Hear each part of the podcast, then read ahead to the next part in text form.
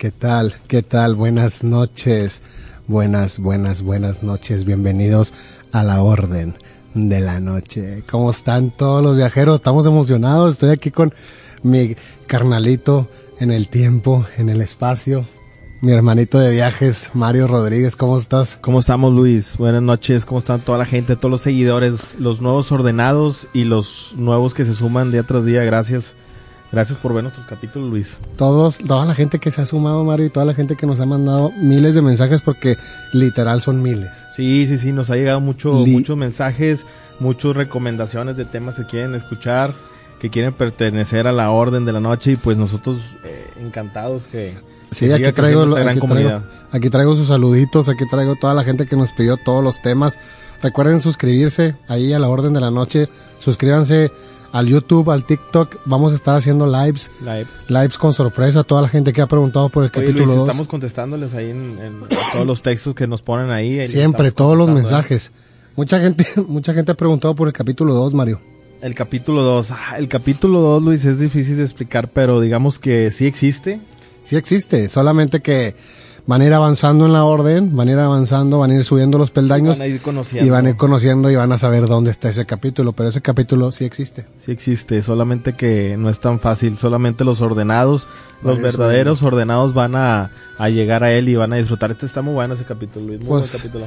Buenísimo pues bueno, vamos a empezar con este gran tema para toda la gente que nos ve, todos los que siempre viajan, toda la gente que está buscando hacer portales, que hacen sus máquinas del tiempo ahí en eh, caseras, caseras, que siempre nos mandan fotos, este, que hacen contacto extraterrestre tratando de contactarnos, pues ya saben, métanse aquí a nuestras redes y aquí estamos, aquí estamos para ustedes, estamos. muchos, muchos de los que, que vamos a hablar hoy en este tema eh, eh, hicieron también. ¿Cuál tema? Diles. Máquinas, este... ¿Qué tema vamos a tomar hoy? Ya, ya les decimos de una vez. De una pues vez. Vamos a, hablar de viajes en el tiempo. Viajes en el tiempo, señores. Y viajeros en el tiempo. Así es. Oye, estamos en, un punto remoto del tiempo, del espacio, una curvatura de la tela. Estamos viajando y, Estamos viajando. y conociendo los diferentes este, teorías, historias de, de conspiración a diferentes dimensiones, Luis. Pues, pues bueno, Mario, para hablar de esto, de lo de los viajes en el tiempo, que es un gran tema que muchísima gente nos lo pidió, yo te tengo que hacer una pregunta. ¿Es posible, Mario, viajar en el tiempo? Yo creo que sí es posible viajar en el tiempo. Yo creo que ya lo hemos hecho. Pero pues hay muchos que dicen que no. ¿Tú qué opinas de Pues yo, yo opino que es como el, el anhelo máximo, ¿no? Del, del, ser humano, porque imagínate viajar en el tiempo. Pues o sea, controlarías todo. Poder, poder regresar a donde tú quieras, poder ir. ¿A dónde irías?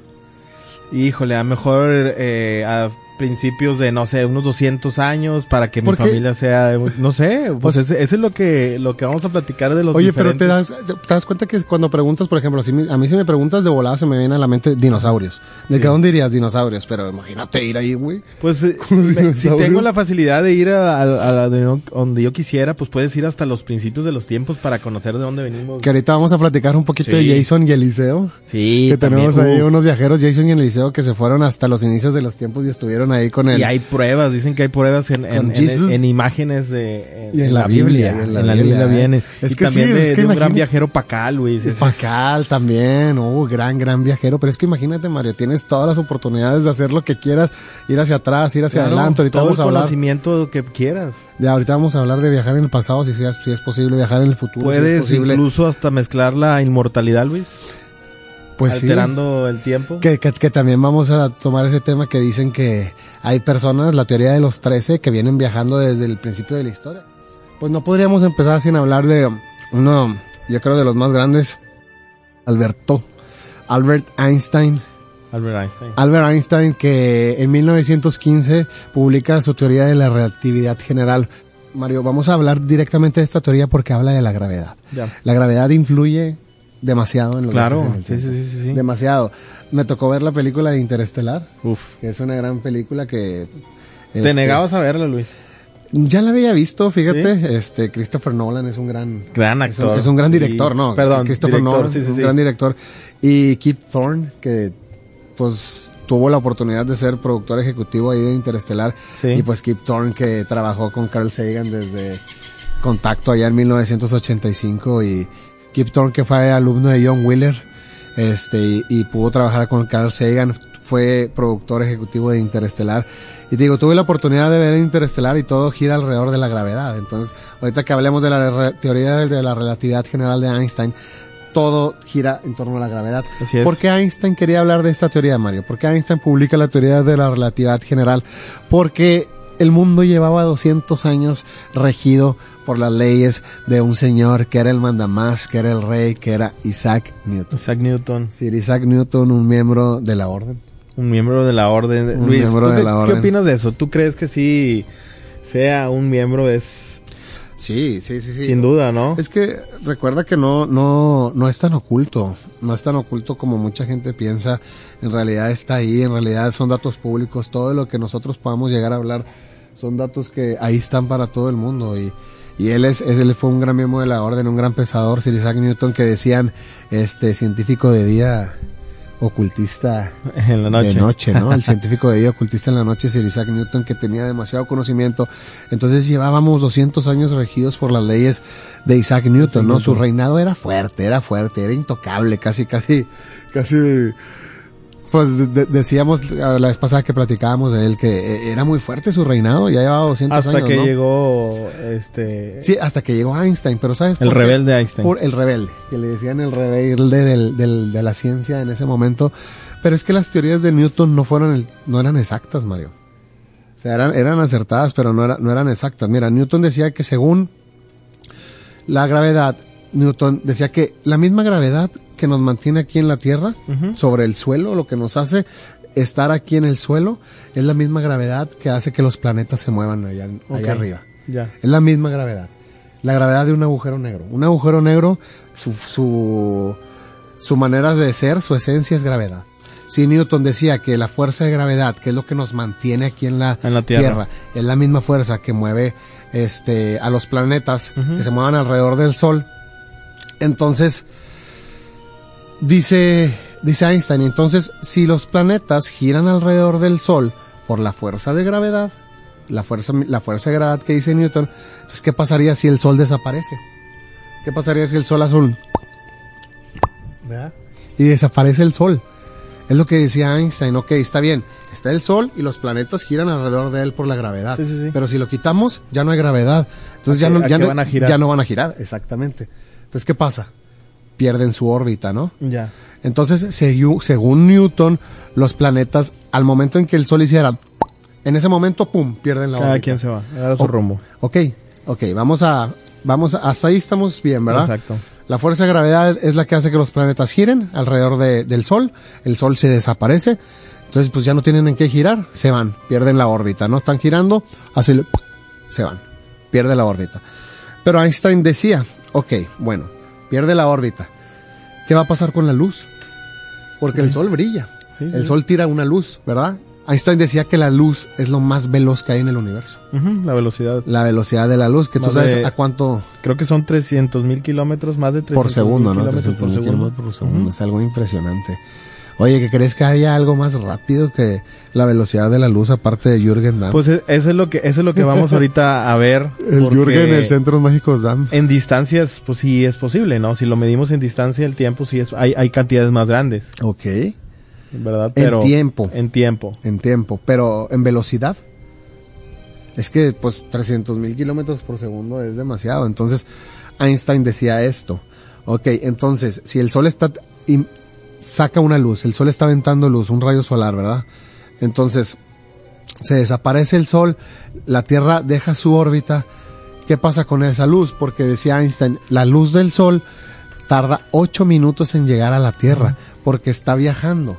La misma luz está viajando, tiene que viajar en el espacio, en el espacio-tiempo, tiene que viajar. Entonces, tarda 8 minutos en recorrer casi 150 millones de kilómetros. 8 minutos 20 segundos. 8 minutos 20 segundos. Así es. Tarda 8 minutos 20 segundos en recorrer 150 millones de kilómetros, que es lo que nos separan, ¿verdad? Es una luz viajera en el tiempo. Es una luz viajera en el tiempo, está viajando, pero Exacto. la que estamos viendo nosotros es hace 8 minutos. Sí, es, es algo de lo que también como lo platicaban del nuevo telescopio James Webb, Luis, que, que es posible eh, este telescopio llegar a ver planetas y exoplanetas eh, eh, a, a lugares muy lejanos y poder detectar si hay vida. Pero entonces, esos planetas que el, que el, que el telescopio está viendo, están brillando hace millones de años. Exactamente, entonces ¿Verdad? a lo mejor a la- al, al momento que los estemos viendo puede ser que veamos vida primitiva o todavía no exista, pero realmente eh, si lo medimos al tiempo de la Tierra puede... Pero, que existan pero ¿puedes civilizaciones más avanzadas. O, o hablas de la misma luz. de los- Sí, sí, de la misma luz. Lo que pasa es que de- ya viendo la luz de la y también la composición de los planetas de hidrógeno, oxígeno, pueden llegar a determinar si tiene vida, ¿verdad? Claro. Los combustibles, la, ¿cómo se llama la combustión? La combustión de, fósil, de, de combustibles fósiles Ajá. que salen al, al espacio se pueden llegar a medir y ver si ese planeta tiene, tiene vida. Que era como lo querían hacer en esta película, que en lo que te decíamos de Interestelar, que vieron a través de un agujero de gusano, que ahorita vamos a llegar a los agujeros de gusano de Einstein, este, la teoría de Einstein-Russell, eh, que por ahí podían acortar el espacio-tiempo y vieron 12 planetas. Vieron 12 planetas y mandaron a 12 astronautas para ver si se podía habitar cada planeta, ¿no? Y ahorita vamos a hablar de lo que dice Einstein de el- la gravedad de cada planeta. Gravedad diferente en cada planeta que afecta el tiempo. Que Exactamente. afecta el tiempo, exacto. Hace Entonces, esa curvatura en en Bueno, el espacio. a- aquí lo que decía Einstein, que era lo que le estaba, le estaba peleando a Einstein a Newton, que decía Einstein, ok, te la compro Newton. La, la gravedad hace que los planetas giren alrededor del Sol. Pero si quitamos el Sol, ¿verdad? ¿Qué pasa? Se- nos salimos de órbita, pero Einstein decía lo de la luz, que la luz se tarda ocho minutos en llegar del Sol aquí, A a la la, tierra. Entonces decía Einstein, ¿cómo es posible que si la Tierra abandona su órbita, entonces, ¿cómo es posible que la Tierra abandone su órbita antes de que los terrícolas dejen de ver la luz del, del Sol? O sea, O sea, Einstein- el- a lo mejor el, sol ya desapareció. nosotros nos vamos a salir de órbita y vamos a seguir viendo luz durante 8 minutos, durante 20 ocho segundos. minutos, exactamente. Ya. Bueno, que a lo mejor aquí ya no sabemos si serían 8 minutos 20 segundos, porque al momento de salirnos de órbita, pues la luz tendría que buscarnos, ir, ir hacia nuestra órbita ahora, ¿no? Hacia donde nos vayamos. Entonces a lo mejor se alargan esos 8 minutos o se hacen más cortos, pero Pero nuestra perspectiva desde la Tierra. Por lo que te digo, como ya no estamos en la órbita del Sol, ya vamos a estar vagando en el espacio, esa luz va a seguir recorriendo, entonces se puede al- alargar o acortar ese tiempo. Pero lo que decía Einstein es, ¿cómo es posible que sigamos viendo luz? Exacto. Si el Sol ya desapareció, ¿verdad? Y el Sol ya no existe. Entonces, es que Einstein dice eso, imagínate que desaparece el Sol, ¡pup! y desde ahí empieza un cronómetro de 8 minutos, que va a seguir brillando su luz por 8 minutos hasta que hasta que nos llegue y la dejemos de ver en la perspectiva, ¿verdad? Sí, sí. Era lo que hablábamos de la perspectiva. Entonces Einstein decía, no es posible que ya no estemos en órbita y sigamos viendo la luz. Eso, eso era lo que Einstein le quería, pues era lo que se imaginaba con esto de, de la teoría de la relatividad general. Entonces, ¿qué es lo que postula Einstein? Einstein dice, ok, entonces, imaginemos las tres dimensiones, las tres dimensiones del espacio y, las y, y la dimensión del tiempo. Entonces, él juntó esas tres dimensiones, juntó la- las tres del espacio y las tiempo en una sola y las llamó el espacio-tiempo. Entonces, ¿cómo podemos imaginarnos el espacio-tiempo, Mario? Imagínate que, imagínate que es una malla, que es una malla, que es una telita, como, como estas que, que tenemos aquí, pero ellos no los pueden ver. No los pueden ver. No, no las son, de, pueden ver. son de nuestra nave. Imagínate que es una telita, así como las que tenemos aquí. Es una tela, es el espacio-tiempo. Este, que si tú, es, es como una camita, es una camita de una tela, que si tú pones al sol en esa tela, el sol es tan masivo que la va a hundir la tela, ¿verdad? Va, la pones, entonces el sol va a ser un, un pocito. Así es. Es como si pusieras una bola de boliche en la cama. Un tipo cono. Es como si pusieras una bola de boliche en una cama Sí, de agua. una sábana y se va, se Sí. va a hacer el, Va a ser como un conito, hundimiento. exactamente, va a ser como un conito, va a ser como un hundimiento. ¿Por qué? Porque es tan masivo el sol, este, que el- hace que se curve. es muy, pesada. es tan pesado que hace que se curve.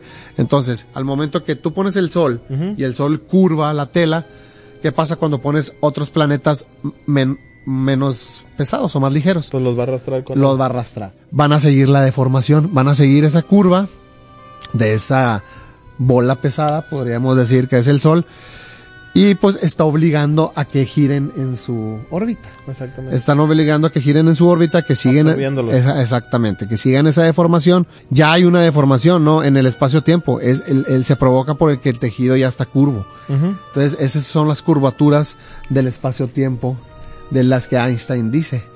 Entonces, según Einstein, si se puede curvar, entonces cuando el sol desaparezca, ¿qué es lo que va a pasar? Como está curvo, el sol hace, crea una ola gravitacional que va a llegar hasta a los planetas. Esa ola, ese pup, va a llegar a los planetas al mismo momento.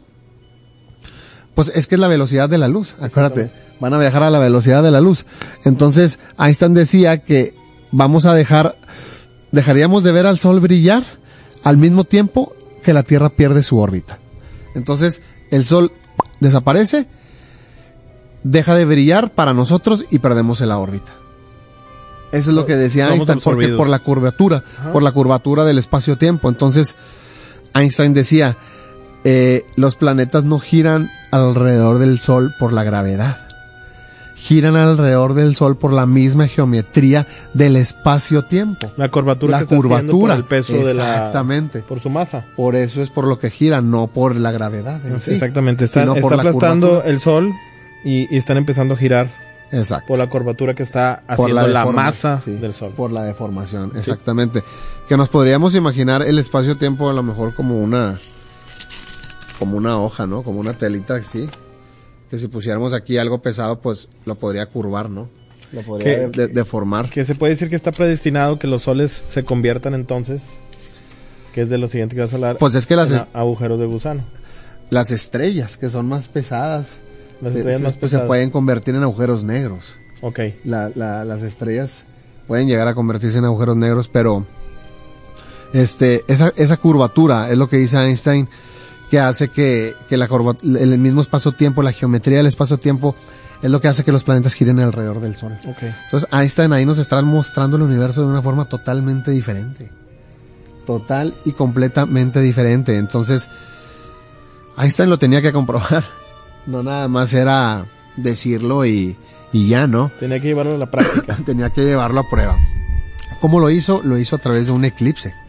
Ok. ¿Ok? Hubo un eclipse solar. Un eclipse. Sí, hubo un eclipse solar donde los científicos eh, quis- quisieron tomarle fotos a las estrellas.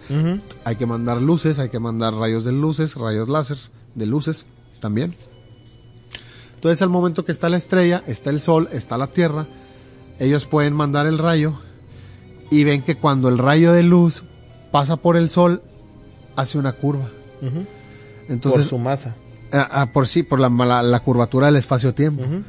Entonces la luz también se curva. Eso era, era lo que, lo que decía Einstein, que la luz también pesa y la luz también se curva. Entonces eso prueba la, la teoría de la existencia del espacio-tiempo, de la tela, de que se curva por la misma deformación de la masa del planeta, de, es. de este momento el Sol. El Sol hace que la misma luz se curve. Entonces eso fue lo que le da a Einstein el- la aceptación Así es. y empezó la popularidad y, y- y fue cuando, cuando se empezó a ir para arriba, ¿no? Pero en realidad, Pues esa rebeldía fue lo que lo llevó. sí, e- e- esa curiosidad y, y- y siguió, siguió adelante porque también este, podemos hablar lo de ya en el tiempo, lo que Ujú. dice él de... También habla, ha hablado mucho de las paradojas del abuelo y cómo moverte en el, en el tiempo y en el espacio. que él proponía que si te mueves, entre más rápido te muevas en el espacio, más lento te mueves en el tiempo. Porque lo vio a través de un reloj. Él, él vio que cayó un rayo. El rayo cayó y desapareció. Y él tenía el reloj enfrente. Entonces se dio cuenta que la manecilla del reloj ni siquiera hizo esto. El rayo cayó, desapareció y la manecilla ni se había movido. Entonces dijo, ¿cómo es posible que el tiempo estaba parado? No había ni siquiera un segundo, no hubo un segundo, no pasó ni un segundo y el rayo Ya había caído. ya había caído, entró y salió. Dijo, entonces el rayo se mueve a una velocidad increíble que el tiempo se mueve despacio. Eso fue lo que le dio la idea. Entonces, es lo que te digo, entre más rápido corre, estás en el espacio, vas en el espacio, más lento corre el tiempo, más lento lo empiezas a ver.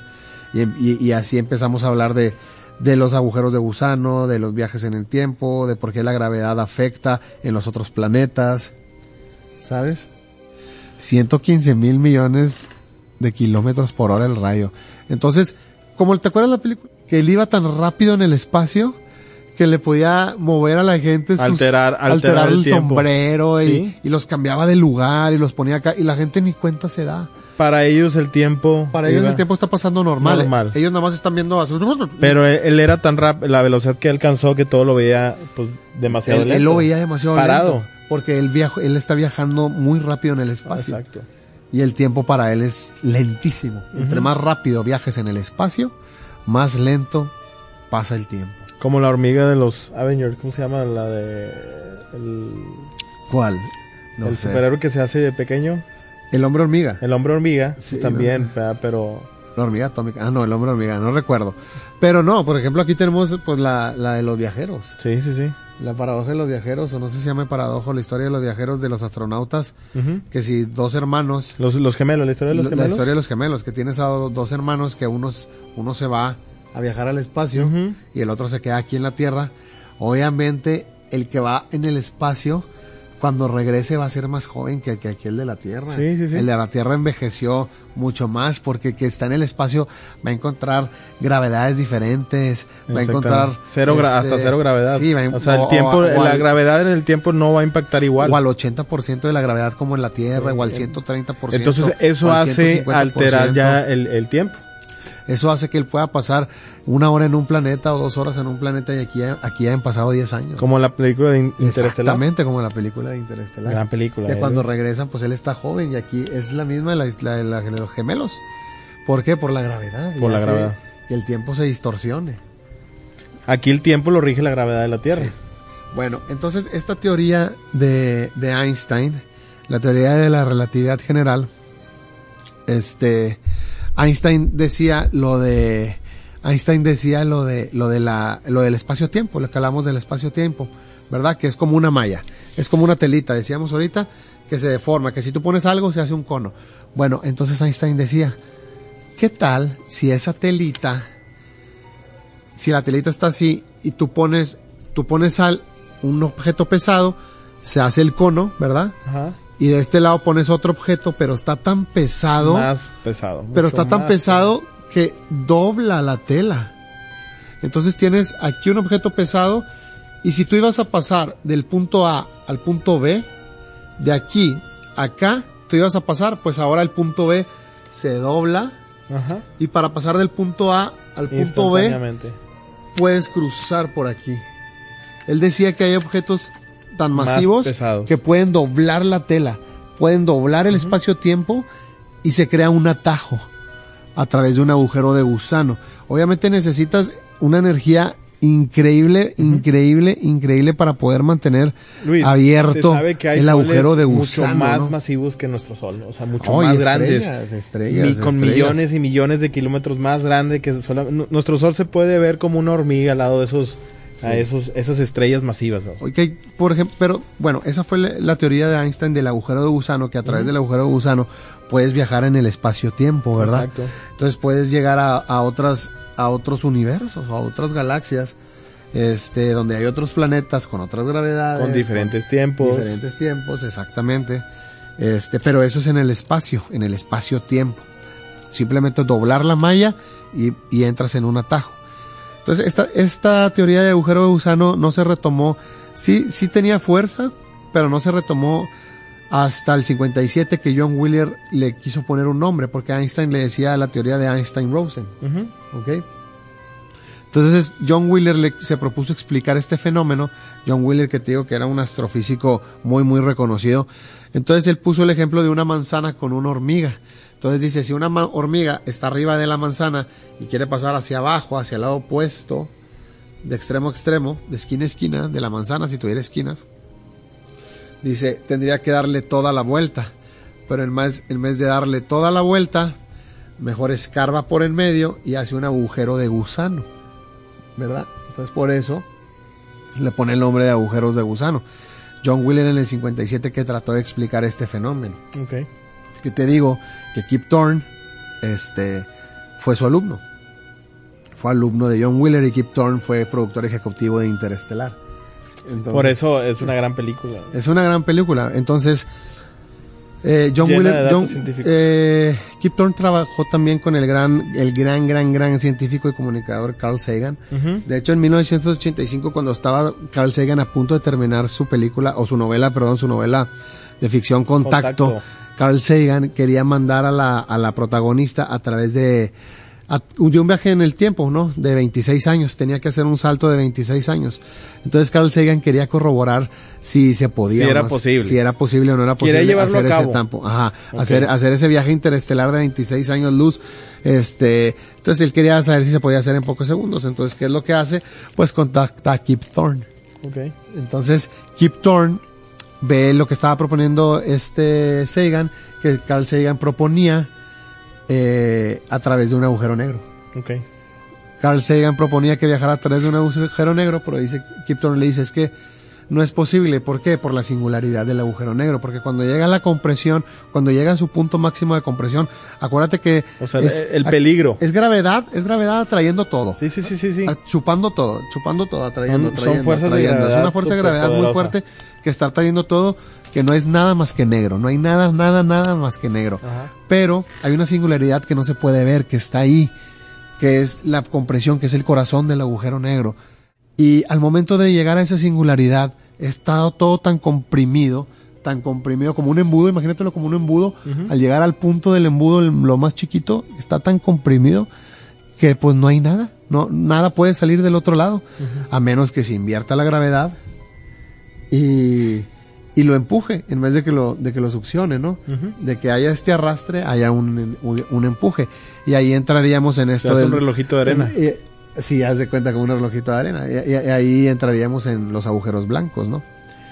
Porque, porque Entonces los más los más factibles es, eh, para viajar es un agujero blanco en lugar de No, es un agujero de gusano. Lo más factible para viajar en el tiempo es un agujero de gusano. Porque si unimos los dos agujeros negros, te digo que existe tanta compresión en la singularidad, en el corazón, que no alcanzan a unirse. Los dos mismos agujeros no alcanzan a unirse por la, la compresión. Es tanta la Tan compresión ahí. Ajá. Entonces necesitaremos un agujero negro que escupa todo del otro lado, que haga lo opuesto. Y ahí es donde entran los agujeros blancos está la teoría del Big Bang como un agujero blanco, que, que había, había tanta compresión que llegó a, a una explosión, ¿no? Y aventó todo. en la creación Como- del universo. Como un agujero blanco. Ok. Entonces, pues todo es que todo es masa y energía. Así es. Pero lo que te decía era que Carl Sagan pues, pro- proponía que su, que su protagonista viajara a través de un agujero negro y este Kip Thorne decía que no, le dijo que no, que fuera a través de un agujero de gusano. Entonces podemos ver ya desde tiempos inmemorables desde Carl Sagan este, tomando ya esta teoría en la ciencia ficción de los agujeros de gusano. Nos encontraron, Luis. Nos encontraron. Ay, nos encontraron. Chinga. Nos encontraron, Mario. Nos tenemos que ir a otra locación, viajeros. Tenemos Te que, dije que aquí en el desierto no, güey. tenemos que viajar en el tiempo. Vámonos. Nos encontraron. Oye, Mario, yo te quería preguntar algo. A ver. Eh, fíjate que vi la película de Interestelar. sí. Y dentro de esta película, Voy a poner mis lentes, Luis, porque viajar en el tiempo desgasta mucho. Desgasta. Oye, eh, Interestelar, gran película. Fíjate que vi es- esta película y ahorita que estamos hablando de Kip Thorne, que fue productor ejecutivo de Interestelar, Ajá. que pues le dio la idea a Carl Sagan en 1985 de usar los agujeros de gusano. Obviamente Kip Thorne iba a tomar esta de los agujeros de gusano en Interestelar otra vez. Entonces Sí. vemos que viajan a través de un agujero de gusano, que Ajá. en la película el agujero de gusano es este tridimensional, entonces por eso es una esfera. Usualmente no, no, no, no lo imaginamos como un agujero, como un, como un, como dices tú ahorita, como un, un reloj de arena. Ok. Algo en donde entráramos un agujero y saldríamos del otro lado. Pero en la película lo representan tridimensional, que es una esfera, ¿no? En el mundo tridimensional, en el mundo con dos dimensiones, pues sí sería un círculo. Y la utilizan para viajar. de Entran a la esfera, al agujero de gusano, viajan a los otros planetas, ya sabemos todo esto.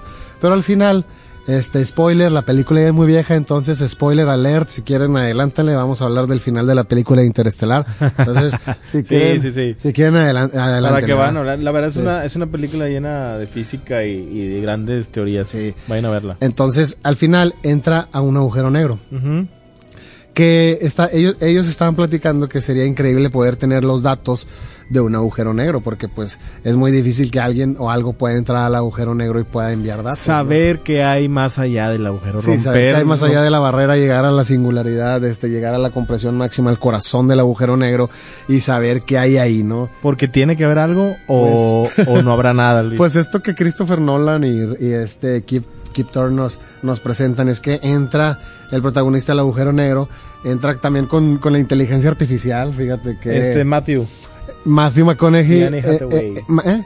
Annie Hathaway, ¿no? Ian Hathaway, sí, pero entra este Matthew McConaughey, que es el protagonista, a la, al agujero negro, que entra también su, su, su amigo, que es la inteligencia artificial, que es esta máquina, ah, no que, máquina. que entra, este, yo no me no me acuerdo cómo se llama, también la, la máquina, que qué curioso que la inteligencia artificial también llega... Tom, a, ¿no? no me acuerdo cómo se llama, pero qué curioso que la inteligencia artificial llega también a tener pues el conocimiento del agujero negro, porque también entró igual que el protagonista. Que es algo que tiene conectividad con el tema pasado de inteligencia, de inteligencia artificial. artificial. Hasta Vayan a ver llega la inteligencia. Pasado. Vayan a ver el capítulo Porque en pasado. esta película demuestra una un gran, como dices tú, conectarse, güey. Pues, pues imagínate, ya los humanos por primera vez van a poder tener la información de qué hay dentro de un agujero negro porque va a entrar al agujero negro, pero la inteligencia artificial también. Los dos entraron al agujero negro.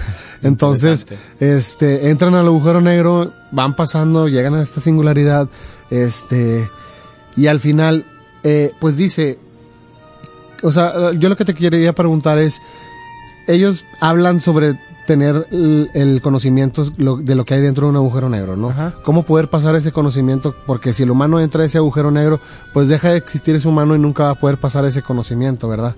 Entonces, él llega como a este mundo que es la parte de atrás de la biblioteca del cuarto de su hija, ¿no? Ajá. Y ahí es donde viaja, llega al pasado, ¿no? Llega al pasado, pero puede ver todas las líneas temporales de ese cuarto. Y viajar, ¿no? Y, Moverse. y, y, puede, y, puede, ver a su hija en el presente, puede ver a su hija en el pasado, pero no en el futuro. Entonces, eh, lo que yo te quería decir era, él puede llegar a pasar ese conocimiento a lo mejor, porque él está dentro del agujero negro y está dentro ya como... Está viendo de, todo. Pero ve, llega como a una conciencia, porque llega al cuarto de su hija.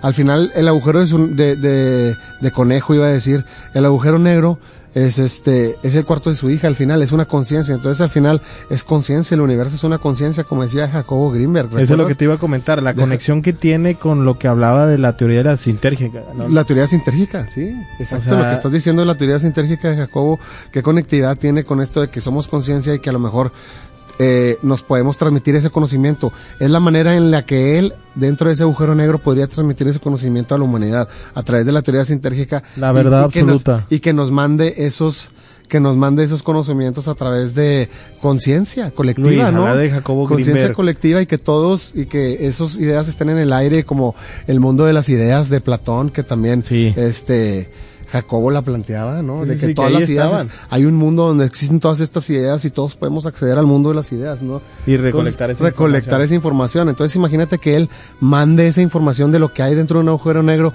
al mundo de las ideas y vayamos y recolectemos esa información. Luis, habla de Jacobo Greenberg, este gran científico, güey. Wow. Hay, hay, que dedicarle un tema, un capítulo completo y no terminaríamos. Hablar de Jacobo, ¿verdad? Sí, sí. no, Jacobo no es Greenberg un hombre... no, no lo han, sí lo han puesto ahí y nosotros le tenemos un gran respeto al doctor. Claro Entonces, que sí.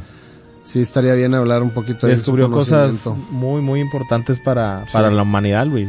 Y Igual que el- orgullosamente mexicano. Igual que el doctor José Silva. ¿te Sí, también. Método Silva de control mental. Que lo que vemos es toda la conectividad y todo lo La relacionado que va, va de la mano con, con lo Oye, que entonces a lo mejor viajes en el tiempo serían viajes en la mente. Puede ser. Viajes en la conciencia. La conciencia es más rápida, ¿no, Luis? Viajar en... Viajar por el pensamiento, sí, porque lo que hablábamos de, de que es más rápido que la velocidad de la luz, pues el- la velocidad del pensamiento podría ser. Es mucho más rápido. Porque cuando entras en estos temas de viajes astrales o poder ensoñar, dicen que puedes viajar a la velocidad del pensamiento. Se el, dice el- que el trance. se Entrar puede viajar a la velocidad del pensamiento. Bueno, pues entrar en, en- en soñar ya en un viaje astral, eh, salirte de tu cuerpo, poder verte, este, pero todo es conciencia, todo es Claro. dentro de tu conciencia y, y puedes viajar a la velocidad del pensamiento. ¿A qué me refiero? Si tú en ese momento piensas en un, en un lugar, pues tú te diriges. Un ejemplo sencillo podría ser, oye, voy a pensar que estoy en Italia, en, en, no sé, a lo mejor en Francia, en la Torre Eiffel, pum, en ese momento llegas. O tú piensa ahorita que estás en la Torre Eiffel, piénsalo. Ya llegaste. Voy a pensar yo que estoy este, en el estadio de los Tigres. Es mucho más rápido. ya llegué. La velocidad del pensamiento es rapidísima. Entonces negar que existen los viajes en el tiempo sería todo una completamente Sí, Erróneo. no, pero, pues es un gran tema, los viajes en el tiempo, Albert Einstein, todo esto de los agujeros de gusano, los agujeros Sí, negros, sí, sí. agujeros sano- agujeros de gusano como máquinas de tiempo, ¿sabes? No una máquina del tiempo física como un carro, como lo podemos ver en Volver al Futuro. Volver al Futuro, O Luis. como John Thorne, ¿te acuerdas ahorita que vamos a hablar de, de viajes de viajar en el tiempo que usó un Corvette? Pero no un carro como Volver al Futuro. Oye, Mario, que ese Volver al Futuro Volver al futuro es una de las películas que revolucionó, yo creo que los via el, el pensamiento de los viajes, en el tiempo, ¿no? Robert Zemeckis. Sí. Oye, Mario, pero yo te, te quiero hacer esta... Sí. Hay, hay cosas que... ¿Qué pasan es- dentro de esa película? Sí, pero hay cosas que están a simple vista, tú sabes, ¿verdad? Claro. Que, que no vemos. Que no vemos. Y hay cosas que vemos, pero que quieren decir otra cosa. O personas que quieren eh, explicar otra cosa moviendo hilos. Ajá, exactamente. Ajá. Pero, por ejemplo, películas que vemos que tratan de un tema que en realidad tratan de otro tema. ¿Por qué llegamos a estos temas, Luis? ¿Por qué me, me orillas a hablar de estos temas? No, pues simplemente eh, la gravedad nos empuja hacia, hacia esto. Luis, que hay que decirlo que tiene gran conectividad al a- a hablar de, de este tema porque pues vamos a hablar también de, de Donald Trump.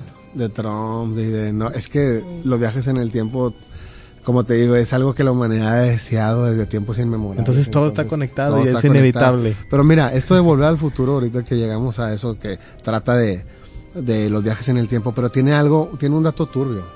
Tiene un dato turbio ahí que es Pues es que la película en sí está llena de eni- enigmas, o sea, Robert Zemeckis, pues Robert Zemeckis es un gran, un gran director, eh, una gran persona. Estuve investigando ahí su biografía un poco, pero hablando de- directamente de esta película de, de Volver al Futuro, dicen que predice el 9/11, sí. predice lo de las Torres Gemelas. Y no ¿Cómo solo ves? una, mente, solo una vez. No, o sea, mira, te, te voy a contar rápido. Pero en todas las películas o... No, no, no, son, son, son partes, solamente son, son, son partes. cuéntanos, Pero ¿cómo está es lo que te digo, trata de contarnos otra historia, como cuando Kubrick trató de contarnos lo del alunizaje Ajá. en, dentro del resplandor. de resplandor. que Kubrick quería decirnos en el resplandor que, que él había hecho el alunizaje, que nunca hemos llegado a la luna. Y también, y, y también contaba una historia de, de una, la matanza de los, de los, de los indios, ¿no? De los que hubo ahí. Este, pero trata de- la historia del resplandor trata de otra cosa y vemos otra cosa, igual que Volver al futuro, que creemos que trata de una cosa y trata de otra cosa. O sea, trata de que Robert Zemeckis nos está diciendo que va a haber este atentado en el, en el futuro, el 9-11. Y pasó. Y pasó. Eh, y todavía hablar del 9-11 es hablar lleno de, de muchos mitos, teorías. No, claro. Porque Sí, no, no hubo termináramos, muchas preguntas, mucho- muchas cosas feas que pasaron en ese momento que todavía hasta la fecha no hay explicación. No terminaríamos a hablar del 9-11, pero vamos a hablar de esta teoría conspirativa de lo que es el 9-11 en, en Volver al Futuro de Robert Zemeckis. Mira, todo comienza en la escena, no sé si te acuerdas en la escena donde Marty llega al Twin Pine Mall, que es un mall donde iban a hacer el primer viaje en el, El primer tiempo, viaje, Que, el Doc le dice que ahí lo va a esperar en una camioneta. En una combi. que En una combi, sí. Entonces llega, llega Marty al Twin Pine Malls. Entonces, está, hay dos triangulitos. Hay dos, aquí lo vamos a ver. Le vamos a ir poniendo fotos Ahí para la foto, que, foto. videos si podemos. Está el Twin Pine Malls, están los dos triángulos. Ajá. Entonces Marty llega, pasa de ser la 1.15 a la 1.16. Cuando llega Marty. Entonces, ahorita vamos a hablar de, de eso. eh, de los relojes. Todo está, los relojes pues obviamente dicen mucho. Pero llega Marty al Twin Pine Malls. ¿Qué significa el Twin Pine Malls? Significa, no, los pinos, los pines significan torres, ¿ok? La palabra y pine es to- tower. Es lo que quería hacer nada más era grabar, ¿no? O sea, lo llevaban para que le apoyara al doctor grabar en su primer viaje. El que iba a viajar era el doctor. el doctor, pero, pero termina viajando Marty. Entonces, él llega ahí y el Twin Pine Mall sería el Twin Tower Mall, ¿ok? Porque es una referencia. Entonces, ¿qué es lo primero que pasa ahí? Empieza el ataque. El ataque. ¿Y por quién es el ataque? Por unos musulmanes. Tú puedes ver ahí en el, en el close-up que son unos musulmanes los que empiezan a hacer el ataque en el Twin Tower Mall, que es el Ajá. Twin Pine, pero acuérdense que el Pine hace referencia a las torres. Entonces, Ahí las estamos poniendo para que las vean. Ahí el- el- la primera referencia es eso, el ataque terrorista a las torres, al el ataque terrorista al Twin Pine Mall. Entonces vemos que Marty llega y es la una con 16. Acuérdate que los relojes siempre nos, nos- nos dicen mucho, en toda la película. Entonces, si tú volteas ese reloj, dice 911. En esta misma escena, el Doc nos enseña otros dos relojes, que los dos dicen este, una 19 Una de, ok. una 19, que si hacen la referencia es porque es al revés. Si, la, si, la- si, si lees la 1.19 al revés es 911. A través de la película nos van a estar dando referencias a través de los relojes, en los relojes, disculpen. Entonces, antes de los ataques teníamos el Twin Pine Mall. Perdón que me interrumpa, es la 1.16, no la 1.19. Es la 1.16 en el primer reloj y en el segundo es la 9:11. 1.19. En el primer reloj es la 1.16 Ajá. y lo volteas. Ajá. boca abajo y son la- es el 911 y en el segundo reloj es la 1.19 y lo ves para atrás, de atrás para adelante. Ya, ya te entendí. Son dos relojes diferentes. Ok, pero me interrumpiste, güey, pero lo vi aquí y dije, Sí. ah, chinga, ¿cómo está el pedo? No, es la no. 1.16 y la 1.19. Ok. Este, entonces ahí ya son dos referencias en los relojes al al, al 911, Al ¿no? 911, sí. Entonces cuando llega Marty la primera vez es el Twin Pine Mall. Ok. Mira, búscalo, es el Twin Pine Mall cuando cuando llega Marty. Y luego cuando después del ataque Ajá. ya nada más queda un triángulo y es el Lone Lone, Pine, Pine Mall. Mall. Pero si quitas la L, es One Pine Ajá. Mall. Antes era Twin y ahora es One. Ajá. Y es uno, ¿no? Sí, sí, sí. Y es One Tower. Una torre. Antes era Twin Tower Ajá. y ahora es One Tower. Sí, sí ¿no? lo recuerdo ese capítulo. Digo, ese, es parte. sí, sí, eh, parte. eh, es, es después de, de- del ataque. Entonces, ¿dónde volvemos a ver estos pinos?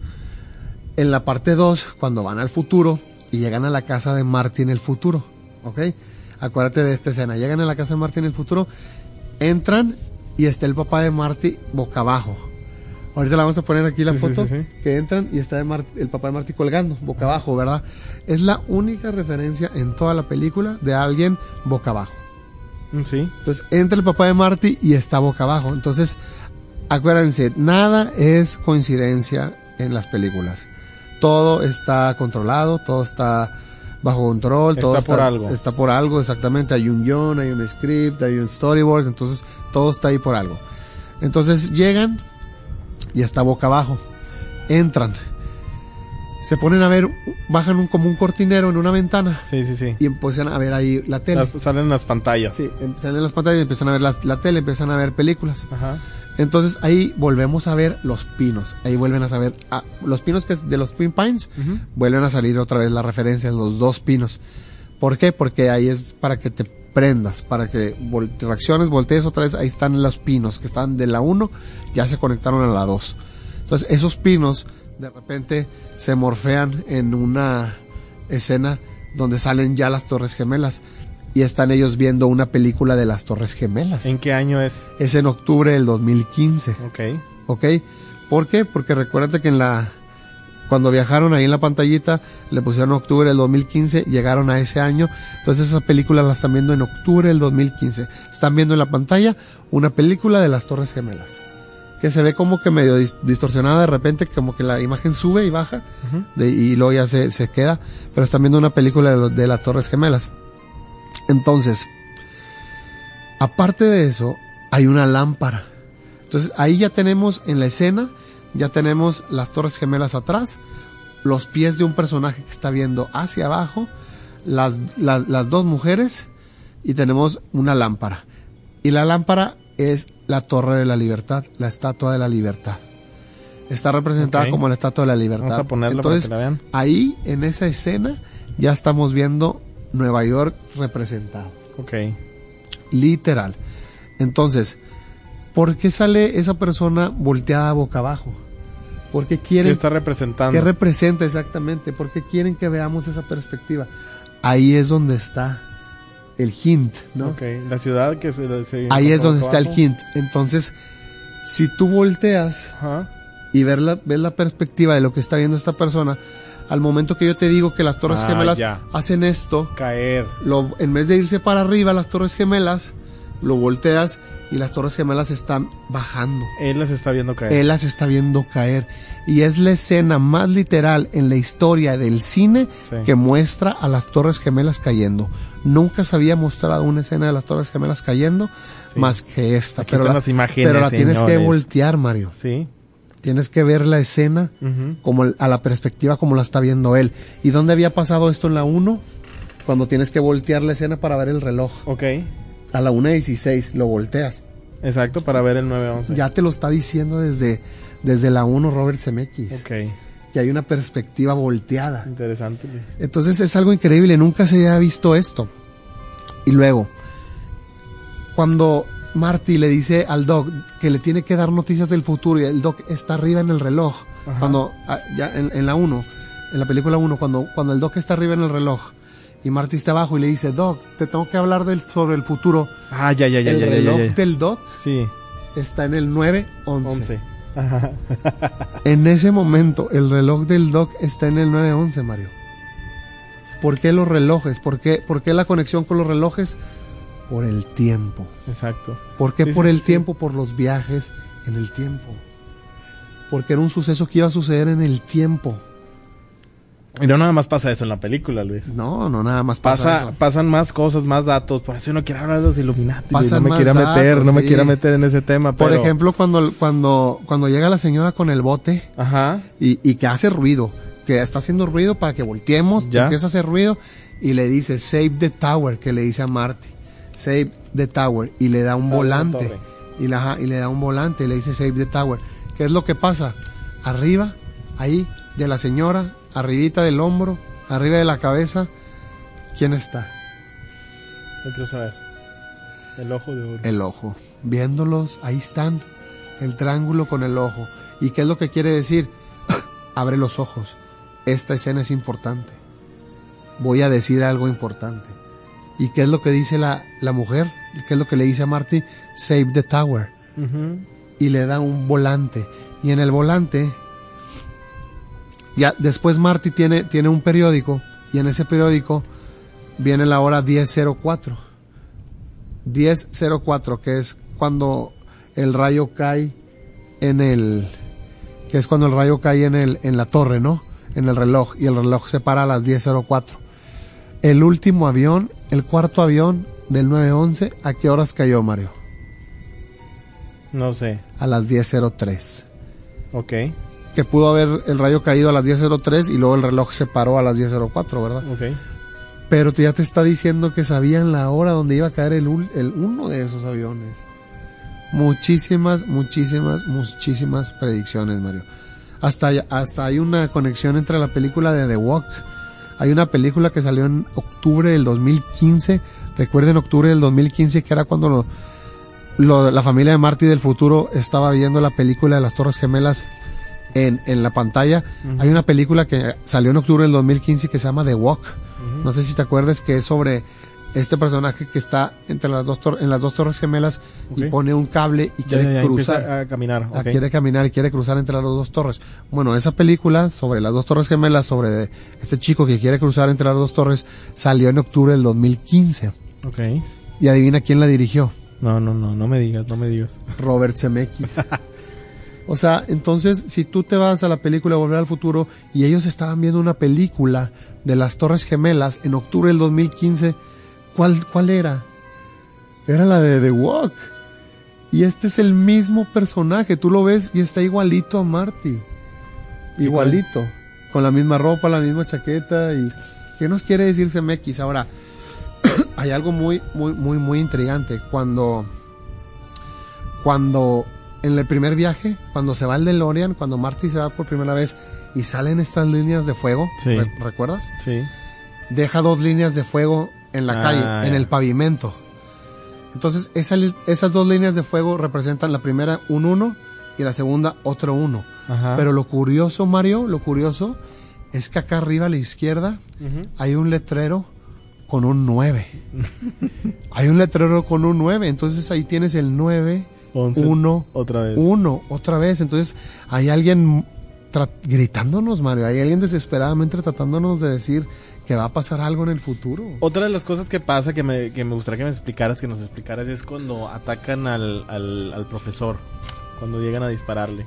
Sí, que le disparan. Ajá. Pues, pues es porque, porque, porque le, lo- es el ataque musulmán, es el ataque musulmán a las torres, es el ataque terrorista a las Ya. torres. Está A representando los dos. esto. Porque iba dirigido a los dos, ¿no? A los dos los que Oye, pero lo extraño ahí, no sé si recuerdas que Marty viaja y viaja y topa con una cabina de, de film Sí, que no estaba que, ahí. que revelaban fotos, que Ajá. tenía algo que ver con el filme, con películas, que podían revelar películas, Sí, sí, con sí. rollos de películas, de fotos, y, y topa ahí. Y luego, después cuando hace el otro viaje en el tiempo, este, es en, a través de un cine. Topa en un cine. Ah, sí, sí, sí, Sí. rompe la pantalla, ¿no? No, ese es el E3. Ah. Ese es otro. Rompe la pantalla. Siempre tiene que ver con el cine. Siempre que tiene ¿Y que ver con la pantalla. Siempre tiene que ver con la pantalla. Que era el monolito este de Stanley Kubrick de 2001, Oli- de Odisea del Espacio, que lo pusieron ahí en, la- en- en- en el Ground Zero, en la zona cero, lo representaron, creo que es un hotel que está ahí representado por este monolito, que es la pantalla. La pantalla es, es el show, es lo que rompe todo. Es lo que nos, Es, es lo que nos... nos crió Luis, lo que nos fue Pues sí. metiendo en la mente desde pequeño y lo que nos fue llevando y por eso es la forma más fácil de controlarnos. Claro. Desde pequeños, en cosas que nos gusten, en, en el cine, en estas películas. Es algo increíble lo de Volver al Futuro. Volver al futuro, Luis. Buena Y película. todos estos directores que siempre nos han querido decir muchísimas cosas, muchísimas cosas de esto de, de los viajes en el tiempo, Mario. Pero, oye, ¿qué te parece si hablamos del, del proyecto Arcoiris, del experimento Filadelfia? Oye, qué buenos proyectos, Luis. Qué buenos, qué buenas teorías de, de, de estos proyectos que tuvo que ver mucho de la mano de Tesla, sin duda. ¿Tú, Nicolás. ¿Tú lo crees así? Sí, muchas de las cosas de los viajes en el tiempo tuvieron que ver con, con Tesla. Y vamos a ver la conectividad también que tiene ahí el tío Donald Trump, güey, que es un... Se dice que es un viajero en el tiempo. Sí, pues mira, esto, para ir directamente con el experimento Filadelfia, Ajá. era sobre... mil eh, creo que fue el 28 de octubre de 1943 en Pensilvania. Ok. Este, un barco estaba en la base naval de Filadelfia y estaba este, este personaje que se llama Carl Allen. Carl Allen. Entonces, él, él, él estaba en un barco y enfrente tenía otro barco, tenía el USS Elbridge enfrente. Él lo estaba viendo, pero él, él pensaba que el Estados, Un- del gobierno de Estados Unidos ya llevaba tiempo tratando de hacer pruebas con este barco, con el USS Elbridge, que él lo tenía en la mira, él lo estaba viendo.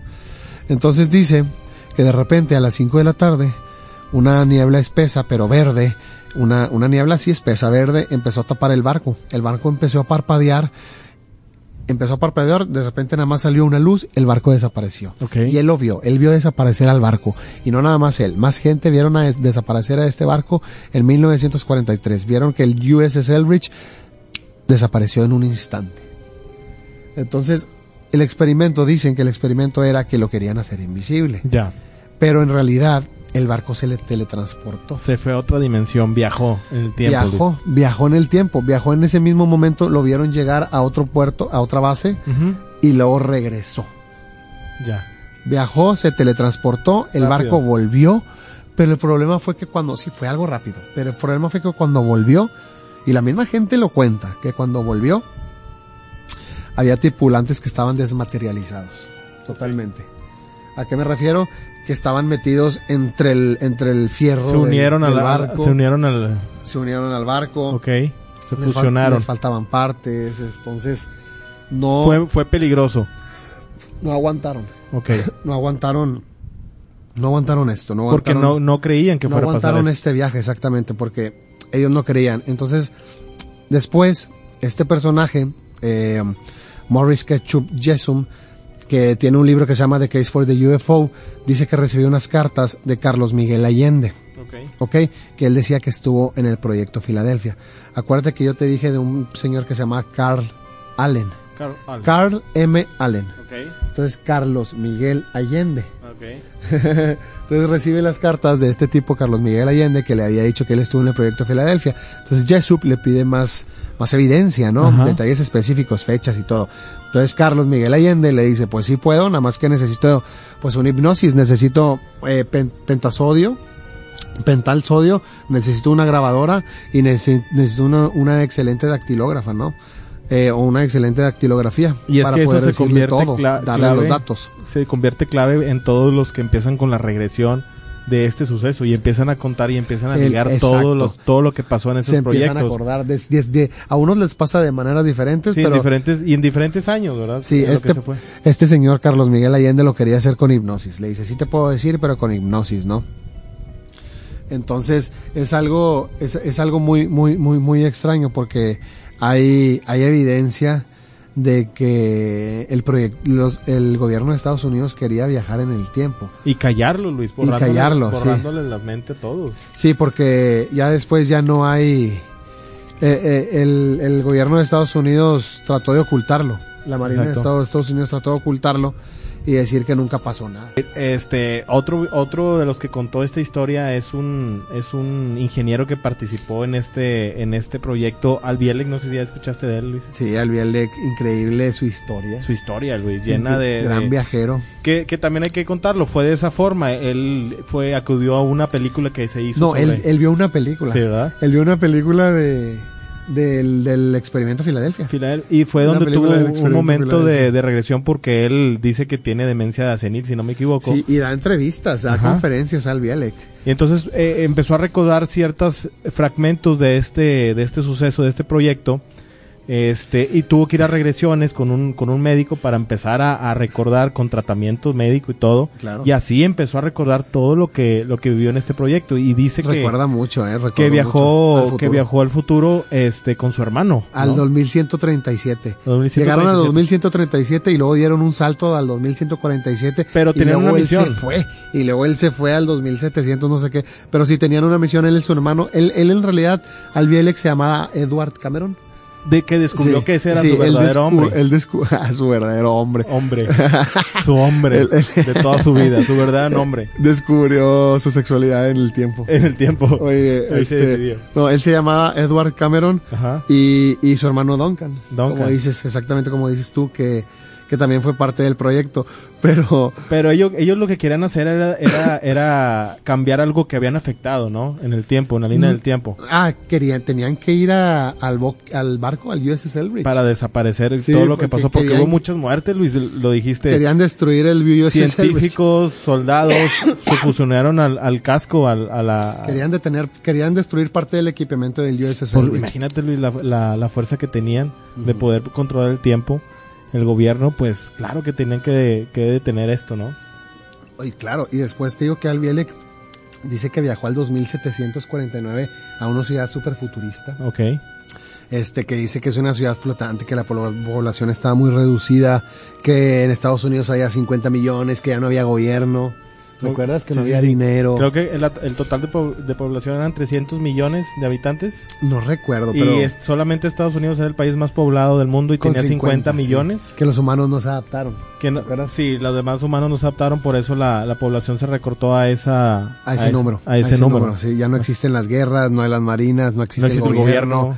Tenías lo que querías a través de una inteligencia, él decía sintética. ¿Sintética Ajá. o artificial, Luis? Sí, ¿no? Este, ¿Qué puede ser sintética? Eh, puede ser también, se puede dar por no sé, yo me imagino artificial. artificial, ¿no? Sí, Luis? me imagino Porque inteligencia artificial. lo que hablamos del, del capítulo pasado, la conectividad que tenemos, es algo inevitable la inteligencia artificial, Luis. Claro, de la inteligencia artificial es algo que hasta, hasta Elon Musk dice que le da miedo. ¿recuerdas? da miedo, ¿Recuerdas que Entonces- dijimos, oye, pero dice algo raro el cambio climático, dice Albielek, que pusieron unas barreras, unas estructuras en los polos porque el nivel del agua era el doble o el triple ese tiempo. En ese tiempo. Y para que ya no se inundara más el, el planeta. ¿Crees que ¿no? lleguemos a eso, a- al paso que vamos? Yo creo que sí, ¿no? Que pues puede ser, ¿no? Puede- Es- eso- este hombre fue muy contradictorio, ¿no? pero hay También entrevistas muchos- y hay mucho- conferencias, ¿no? De Hay Albielek. muchas cosas que Alfred llegaron a, a- a comprobar que pues no eran ciertas, que él dijo que pasarían, pero en- sin duda... Es que las teorías de los viajes en el tiempo y las predicciones Son son, muy muy, locas. muy, muy extrañas porque Exacto. hay muchas líneas temporales. Después, ahorita vamos a hablar de las líneas temporales que puede haber, haber pero pues las predicciones son muy difíciles. Ahora, se dice que, que al principio, al viajar a la misión, la cumplió. Este barco existe. No sé si lo compró Elbridge. Escocia, eh, Estados No sé, Unidos lo vendió. no sé dónde está y curiosamente dicen que sí le faltan casi 400 toneladas de equipo que contaba ese, ese barco y desaparecieron. Pues y pues estos- este Alfredito, hombre Alfredo. junto a su hermano viajaron para desaparecer esa, esa maquinaria. Luis. Eduardo Camarón, sí, con Duncan. Oye, pero fíjate que también habla del proyecto Montauk. También habla del proyecto Montauk Albielek.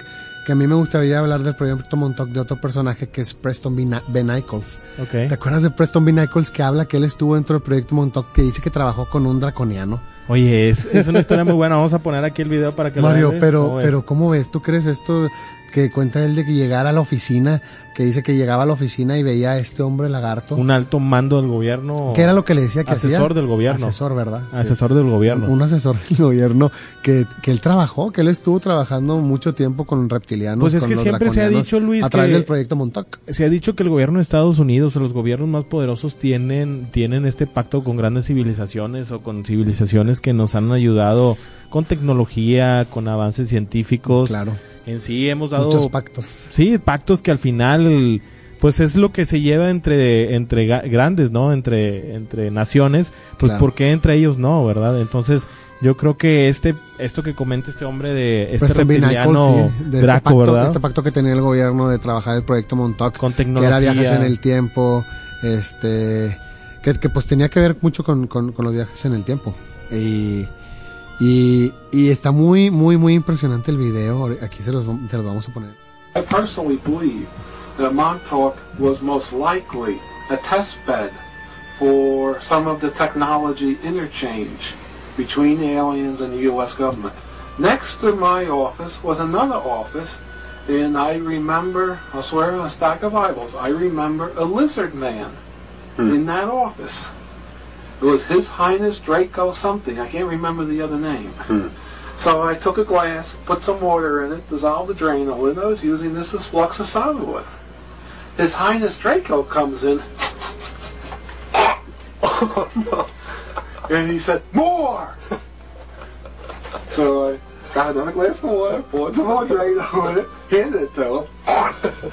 and the, and the, the Draco was getting drunk on Drano. Preston B. Nichols habla de, de emborrachar a un draconiano, Y Mario. tan normal como tú Y y yo, estar normal platicando como con y él y que los platicar. asesoraba y todo eso. Qué pues, locura del proyecto Montauk, esto. Pues sí, es que siempre se ha visto este, esta, este acuerdo que puede existir entre los Illuminati y los Claro. lagartos. Es- es- es algo impresionante. ellos, ¿no, Luis? Sí, es algo impresionante, algo, algo muy, muy impresionante. Oye, Mario, ¿cómo, ¿qué piensas tú de esto de, de lo de Baron Trump, de los libros de Ingersoll Lockwood de 1890, Ay, Luis, es que hablar de los Trump. el último presidente y de las aventuras de, de Baron Trump? Hablar de Trump es hablar, ahorita vamos a hablar también Hablar de, de de, Donald. QAnon, alrededor de QAnon. Pues un poquito, porque en realidad pues, es que Donald está ligado mucho a los viajes en el tiempo, en el pero tiempo. estas novelas, Mario, tan impresionantes de Ingersoll Lockwood, de Baron Trump, este, de 1889 y de 1893, eh, que cuentan las aventuras de Baron Trump y después la de las el último presidente del mundo, que se ligan, se ligan ahí las direcciones viajes- que da de la Quinta Avenida, de la Torre tiempo. Trump, a viajes en el tiempo, al hijo de Donald Trump que se llama Baron, que puede Al ser un tío viajero, de Donald Trump, al tío de Donald. Trump. Mario, ¿por qué, Mario, cuéntanos por qué podría ser que sí la teoría de que Donald y Baron sean viajeros en el tiempo? Porque hay muchas evidencias. Ingersoll, Ingersoll, Ingersoll Lockwood lo decía ahí en los libros que es mucha coincidencia todos los datos que daba Lockwood, este, de las direcciones, de la Quinta Avenida, de la Torre Oye, Trump, donde sí vive solo Trump. todo el poder de o sea, ¿por de qué? ¿Por qué? Trump, ¿no? Pero ¿por qué? ¿Por qué Donald y Baron sí pueden estar ligados a los viajes en el tiempo? ¿Hay alguien más en la familia? Se cuenta, se- hay una teoría donde, bueno, e- es verdad, está en, está en los libros de Ok, está, eh, hay- recuperados del FBI de, de, de Tesla, Luis. Hace poquito en 2011 Bueno, es que, recuperaron es- los es libros de que Tesla. hay una teoría de Tesla, sí, ahí. donde recuperaron unos, unos, unos libros donde viene escrito el nombre de John G. Trump, John. Tío- sería, sería el tío de, de- de Donald, tío Donald Trump, de Luis Donaldo. Que estaba investigando, eh, eh, estaba trabajando junto con Tesla. Tú sabes que, bueno, vamos a tener un capítulo entero de, de este De señor Nikola, de Tesla, claro. de Nikola Tesla. Pero hablar de Tesla es, es hablar de un gran inventor y pues te- aparte del, del poder que, que em- emane eh, con todo lo que, lo que él hacía, toda la inteligencia de las máquinas. Y Claro. se dice que estaban trabajando en una máquina muy especial, este, que podías viajar en el tiempo. en ese tiempo el tío eh, de, de John. John Trump El tío John Trump. era el encargado de llevar, el vocero del, del gobierno de llevar eh, lo que estaba haciendo este, este científico. Tesla. Entonces al investigarlo vio que estaba creando unas naves, un, un perdón, unas máquinas que podrían teletransportarte en el tiempo. Wow. El rayo, el rayo de la muerte, también incluido, que hay que hablar Sí, del hay rayo que de la de. Tesla en un capítulo completo, claro. Entonces, eh, esos, él tiene acceso total y solamente él, él es el que les llevaba la voz al gobierno. Wow. Entonces, cuando desaparece, que hay que hablar también de la muerte de, de Tesla. Tesla, pues él es el que tenía todos los archivos y el FBI. Pero ¿qué archivos se habrá llevado él de esa máquina del tiempo y se la pudo haber viajado para entregársela a Sí, Donald Trump? pues también entra del, del proyecto Pegasus. Ahorita vamos a hablar del proyecto Pegasus que también tiene que ver con Tesla. Pero entonces Tesla tenía unos archivos y estaba trabajando con John Trump. John Trump. John Trump estaba pegado con, con Nikola. Día y noche Día y viendo noche. todo lo que... Güey, era información clasificada. Imagínate que esa información llegaba porque se decía que Tesla era buscado por la KGB. Ya. Era investigado por la KGB y otras organizaciones. ¿Quién no quiere tener el conocimiento de este hombre? Pues claro que era buscado y tenía que estarlo en, bajo resguardo toda esa información valiosa. Entonces John Trump pudo haber resguardado esa información, Así tener la información de máquinas en el tiempo, viajes en el tiempo Ajá. y hacer que Donald y Baron estén viajando en Y el todos tiempo. los inventos de, de, De este hombre. o sea, imagínate todo, la- todo lo que tenía. Entonces ahí es donde li- ligamos la teoría de, de los viajeros en el tiempo, los Trump, por John y Nikola. Ajá. porque tiene la información John y hace que Donald y Baron puedan estar viajando. Y, y hay algo muy extraño que dijiste ahorita, lo de QAnon, este, es una teoría que, que, que tienen en Estados Unidos, le han preguntado directamente a Donald sobre esto de QAnon, este, que dicen que Donald es uno de los salvadores y viene a salvar a la humanidad. Eh, puede ser a través de viajes en el tiempo, Puede ser. Toda esa... ese- arreglar líneas temporales. Hablar de podría QAnon es, es muy delicado. Sí, Luis, es muy duda. delicado, no, no vamos a hablar mucho de eso, estamos, Pero, tenemos de John F. pero Kennedy es algo Jr.. que está creciendo día Sí. con día, ¿no? Todo- también la teoría entra con John F. Kennedy Jr. porque la teoría habla de que ¿recuerdas cuando mataron a John F. Kennedy? Sí, sí, sí. Fue Que muy... John F. Kennedy quería firmar un acta, no quería, él, él- él quería que, que el, el- la impresión del dinero, que los que imprimieran el dinero en Estados Unidos fueran la Casa de la Moneda, no la Reserva Federal. Entonces él, él tenía un acta donde decía eso. Entonces muere John F. Kennedy y ¿qué es lo que pasa? La Reserva Federal, el, el siguiente presidente firma un acta donde le da el poder a la Reserva Federal. Entonces desde el falle- fallecimiento de John F. Kennedy hasta la fecha, la Reserva Federal es la dueña del dinero. El dinero es de la Reserva Federal. Entonces hay una teoría que por eso muere John F. Kennedy, ¿verdad? Entonces el hijo de John F. Kennedy, John F. Kennedy Jr., dice que va a vengar a su padre. Pa- Es, es de que va, va- va a vengar eso.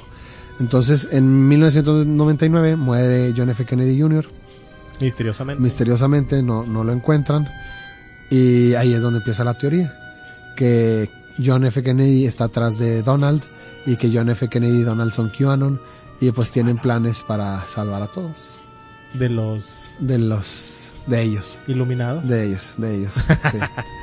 Pues sí, Qué- es qué- que todas estas teorías y conexiones. Luis, Sí. que vamos a encontrar dentro eh, de esto es han sido fascinantes todas las conexiones que vamos que van saliendo siempre hay conexiones con estos viajeros en el tiempo y seguimos hablando de más viajeros, Luis. Oye, y luego, y luego hay un libro, ¿te acuerdas del, de Illuminatus Trilogy? Vayan a buscarlo ese libro que lo hizo Robert O'Shea y Robert Wilson, que empieza hablando, es una novela de una trilogía, que empieza hablando del asesinato de John F. Kennedy y todo, Sí. este, de Illuminatus Trilogy, aquí se los vamos a poner, Robert, O'Sh- es de Robert Shea y Robert Wilson, está muy buena, es una teoría, es una, es una trilogía, perdón, una novela. Pero tenemos más, más viajeros en el tiempo. más viajeros en el tiempo, Luis, este Ah, bueno, yo quería hablarte sobre el proyecto Pegasus, A ver, a ver. que también diga Nikola Tesla. Porque el proyecto Pegasus cuenta que, pues ya sabemos que la- Estados Unidos ya tenía la tecnología para viajar en el tiempo, ¿no? Tecnología cuántica de Nikola Tesla. Entonces, cuando muere Nikola Tesla en 1943, los primeros, llegar, los primeros en llegar al departamento, pues fue el gobierno, ¿no? Entonces llegan, eh, agarran todos estos documentos y encuentran un esquema que había dejado Nikola de una máquina tele- de teletransportación. Eh, tenía energía radiante latente, omnipresente y pues se curvaba en el espacio-tiempo. Ya sabíamos que estaban estas teorías de el espacio-tiempo que pues, se puede curvar. Ajá. Eh, decía que el proyecto Pegasus se realizaba con la mayoría eran niños porque los niños los niños se adaptaban a las líneas de tiempo. Volvemos Niños. volvemos a Mm. Jacobo Greenberg que también trabajaba mucho con los niños para que que tenían la facilidad que era pudieran más leer fácil. los colores y ver los colores con los ojos vendados y Carl, este José Silva también decía eso y Jacobo Greenberg ¿no? que también que se teletransport que, que volaban, ¿te acuerdas que decía el doctor Jacobo? Entonces en el proyecto Pegasus también decía esto. ¿Quién era lo que, quién es el que lo dice? Aquí solo vamos a poner la entrevista con Andrew Basaggio. Andrew Basaggio que dice que desde los seis años, él y su papá, Raymond Basaggio, porque Raymond era parte del proyecto Pegasus, era un director del proyecto Pegasus, pues ya, este, venían viajando en el tiempo y él lo venía haciendo desde, desde, desde los seis años. ¿Cómo? As a six year old, I first teleported with my late father, Raymond F. Bashago, who was one of the project principals. La entrevista es impresionante como Andrew lo cuenta, pero Andrew cuenta que también desde tiempos inmemorables ya estamos en Marte. We shouldn't be keeping the fact that Mars is inhabited and we're visiting it uh, secret for as long as we've kept teleportation secret for another 40 years. That's wrong. Ya hay gente viviendo en Marte, ya hay colonias de gente viviendo en Marte. Y él dice que va, Barry de Toro fue compañero de él desde, las, desde los entrenamientos hasta las expediciones en Marte. Barry de Toro. ¿Y quién fue Barry de Toro, Mario? Barack Obama.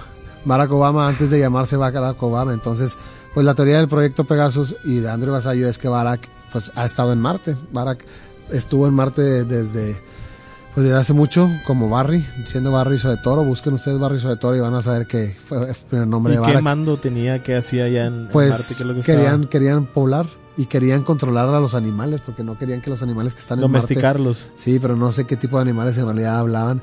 Pero Andrew Basayo habla de todo esto en, en entrevistas y libros. Se los vamos a poner aquí. Busquen a Andrew Basayo del proyecto. Pegasus para que vayan a verlo. Pero dice que ya estamos en Marte, que Marte ya está poblado, que ya hay colonias en Marte, que Barrizo de Toro tiene que ver con esto desde hace mucho tiempo. Este, el gobierno de Estados Unidos y pues todos son a través de, de Nikola Tesla. A, través de, de esquemas, de documentos que dejó Nikola Tesla y el proyecto pudo recuperar. Qué increíble, ¿no, Mario? Así Todo lo de Nicola. Qué increíble. Y pues hay más viajeros en el tiempo. ¿Tú qué harías? ¿Tú qué harías si pudieras viajar en el tiempo? Oye. ¿Ustedes qué harían? ¿Ustedes querían? Cuéntenos. Si ¿Ustedes el querían si pudieran viajar en el tiempo? Si en realidad pudieran viajar en el tiempo a través de máquinas en el tiempo, a través de vórtices, a través de teletransportadores, agujeros de gusano. Como ¿Ustedes qué harían? ¿Tú qué harías, Mario? Pues mira, mira, a mí me gusta viajar, pero pues yo creo que ir a llenarme de conocimiento, Luis. Conocimiento, Llenarme ¿verdad? de conocimiento, que es lo que Ver lo más todo, lo, ver importante. todo lo que pasó en la historia. Exactamente, Está que será lo más, lo más fuerte y, y pues sí, eso, Pues mucha conocimiento. gente, y mucha gente habla, habla de esto de, de, de hacerse rica, como la lo de, lo de volver al futuro también, de que lo del almanaque y lo de Trump. Que tiene mucho que lo ver la, conexión con Trump, Sí. que, que es lo que decíamos del tío, que pudo haber ayudado, viajado en el tiempo en esta máquina que Sí. creó Tesla y pudo haberlo ayudado al con almanaque, hacerse millonario. hacerse que también millonario. tenemos esta es la, a este viajero Andrew Carlson que se hizo Ah. millonario en horas, en días. en días. En días se hizo millonario y pues el, el Que empezó con poco dinero sí, con de inversión en la bolsa, en ¿no? inversiones en la bolsa, Y en exactamente. una semana ya había tenido millones y millones de dólares y- Millones, y, exacto. fue cuando el gobierno lo descubrió y, y lo investigó y les contó realmente con que era un inversiones, con inversiones, que se podría decir así lo mismo que como volver al futuro, inversiones que tenía con el almanaque, de- almanaque que eran apuestas, pero eran apuestas seguras y hay li- hay fotos de Donald Trump en la vida real con ese almanaque. Es que los viajeros en el tiempo, Luis, han estado incluso desde tiempos eh, prehispánicos, se puede decir, ah, siempre han estado... Dioses. Sí, pero siempre han estado ahí, ¿cómo Siempre se han dice? estado latentes, siempre Latentes, han estado, sí. eh, in- eh, ¿cómo se dice cuando los pintan los... en pinturas, representados, sí, en pinturas o representados en estructuras. en estructuras, claro. Siempre los, los viajeros en el tiempo. Eh, Como esta estructura, ¿verdad, Mario? Del Gran Pacal, ¿te el Gran acuerdas? Pacal, es que habrán La estructura del viajero de, pues de los primeros viajeros, podríamos decir. Yo ¿no? creo que es uno de los más impresionantes, ¿no? Porque ten- hay muchas pruebas, hay mucho mucho que hace, se ha encontrado en Palenque. Esto- Es impresionante que ya vienen representados en pinturas los viajeros en el tiempo, Sí, vienen sí, representados en estructuras, vienen representados. Hasta, ¿Te Civilizaciones. acuerdas? En la tumba del, del Gran Pacal. Sí, es que las civilizaciones antiguas siempre han hablado de, de estos temas, de los posibles viajeros en el tiempo y hablar de Pacal, el Pacal Ay, hasta, grande. a- hasta me pongo chinitos nada más oír su nombre, Pacal. Oye, lo que pasa que Pacal fue un gobernante maya de la región de Palenque, esto en Chiapas, Luis. En Chiapas. Entre los 615 y 685, periodo del avance de la prosperidad para su pueblo.